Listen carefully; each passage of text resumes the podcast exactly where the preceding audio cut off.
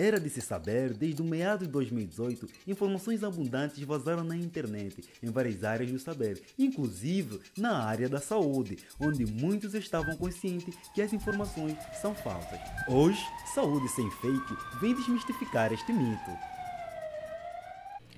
Olá, bom dia, boa tarde ou boa noite, dependendo da hora que estiver ouvindo este áudio. Eu sou Lambert e no podcast de hoje mergulharemos no vasto universo de som, matéria-prima com o qual trabalhamos durante o ano todo para a produção deste podcast.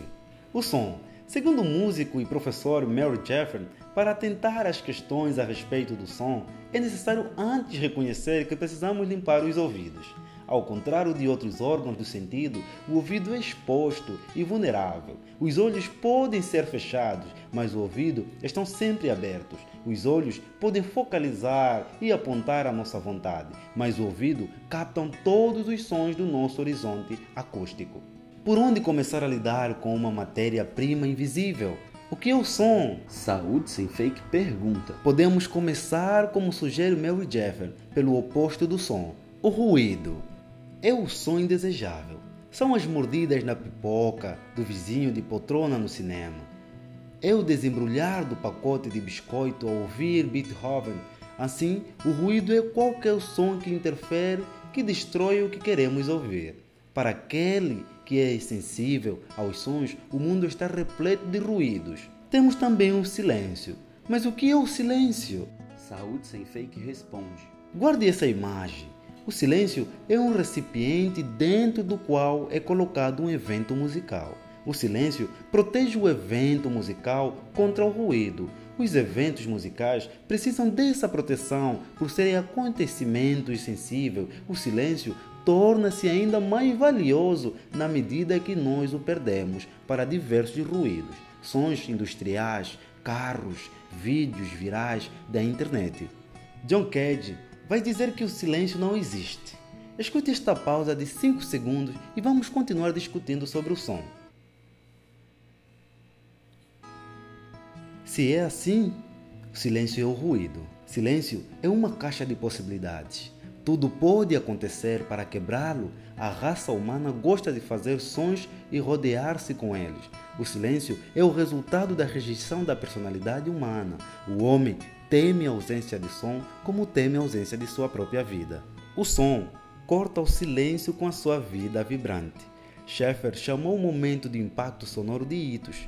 O hitos separa o silêncio da articulação, mas também o fenômeno físico de contato da onda sonora com o corpo.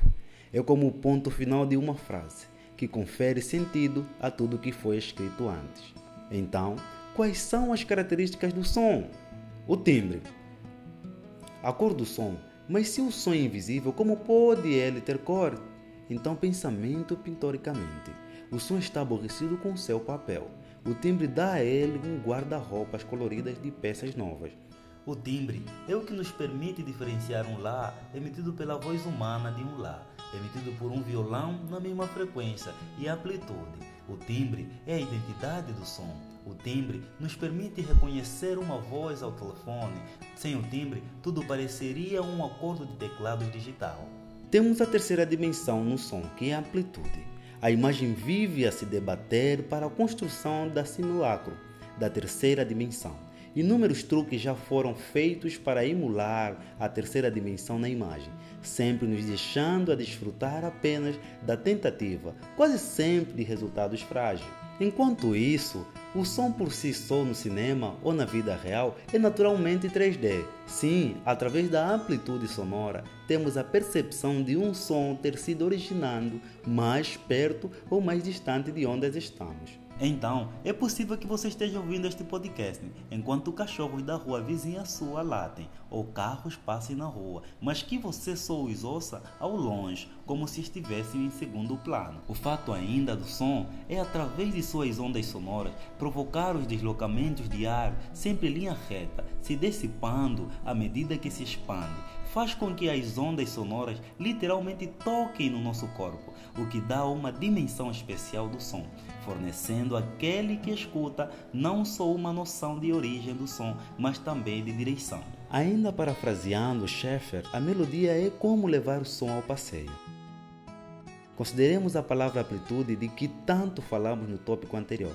Essa palavra já possui em sua pronúncia uma melodia. Palavras sugerem melodias, assim como os dialetos parecem organizar a língua oral num deslizar contínuo. E essa melodia da fala chamaremos de inflexão. Segundo Schaeffer, em Ouvidos Pensantes, agora dê uma pausa de 15 segundos nesse podcast e ouça a melodia das falas das pessoas ao seu redor. Perceba os sons produzidos durante as pausas, os sons usados para sentir ou discordar, as quebras causadas pelas hesitações na fala. Todos esses aspectos elaboram a melodia. Mais uma vez, pensando em imagem, imaginemos uma onda sonora como uma linha, ou melhor, como uma linha de uma agulha que costura numa direção comprida em um percurso.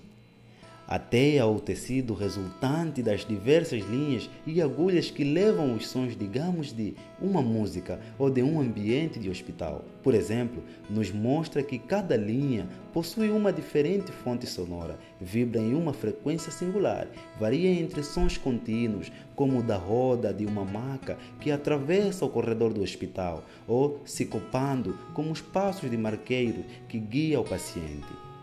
A combinação dos sons e a quantidade dos sons presentes em um ambiente ou em uma música definirá qual a textura do evento sonoro que acaba de preencher o recipiente chamado silêncio. Assim, de acordo com Jeffers, ainda em ouvidos pensantes, muitas linhas sonoras combinadas geram uma textura densa, da qual não se pode ouvir detalhes, como por exemplo no burburinho de um ambiente público, enquanto poucas linhas geram uma textura clara, como um conceito de piano. Pensando mais uma vez pitoricamente, Schaeffer pede que, para pensar em uma textura sonora clara, imaginemos um desenho de Matisse. Mas desta vez peço que escutemos dois trechos. Primeiro, o de um som de textura clara. Ambos os sons são de uma caixinha de música. O primeiro é uma canção de Ninar. Escute.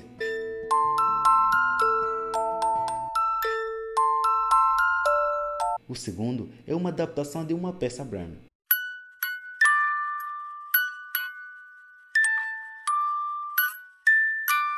Depois dos sons, de acordo com a sua percepção, qual é o som de textura mais clara e qual da textura mais densa?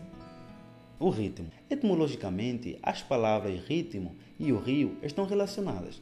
Aproximar o ritmo ao correr de um rio nos faz perceber, além da própria ideia do fluxo, que há também uma mudança de intensidade no ritmo, como no rio, onda, os trechos de engarapes confortáveis e cristalinos, braços de rio mais calmos e quentes, correntezas de caudolosas e turvas são seguidas por quedas de águas bissais. O ritmo pode se manter como um toque insistente e monótono do telefone da recepção do hospital ou pode ser quebrado quando o recepcionista atendê-lo e uma maca adentrar a emergência ao som de choros e burburinho que assumirão o ritmo até que se dissipem, dando lugar a outro evento sonoro típico do lugar. Essa foi a primeira parte do nosso episódio especial, discutindo sobre o som e sobre a necessidade de fazermos uma limpeza de ouvidos para melhor perceber a importância da saúde sonora no mundo. No próximo episódio, discutiremos os aspectos ligados à paisagem sonora e as suas mudanças, bem como práticas saudáveis de saúde auditiva. Saúde Sem Fake, o seu podcast mensal sobre saúde da Universidade da Integração Internacional da Lusofonia Afro-Brasileira, projetos de extensão PIBREAC.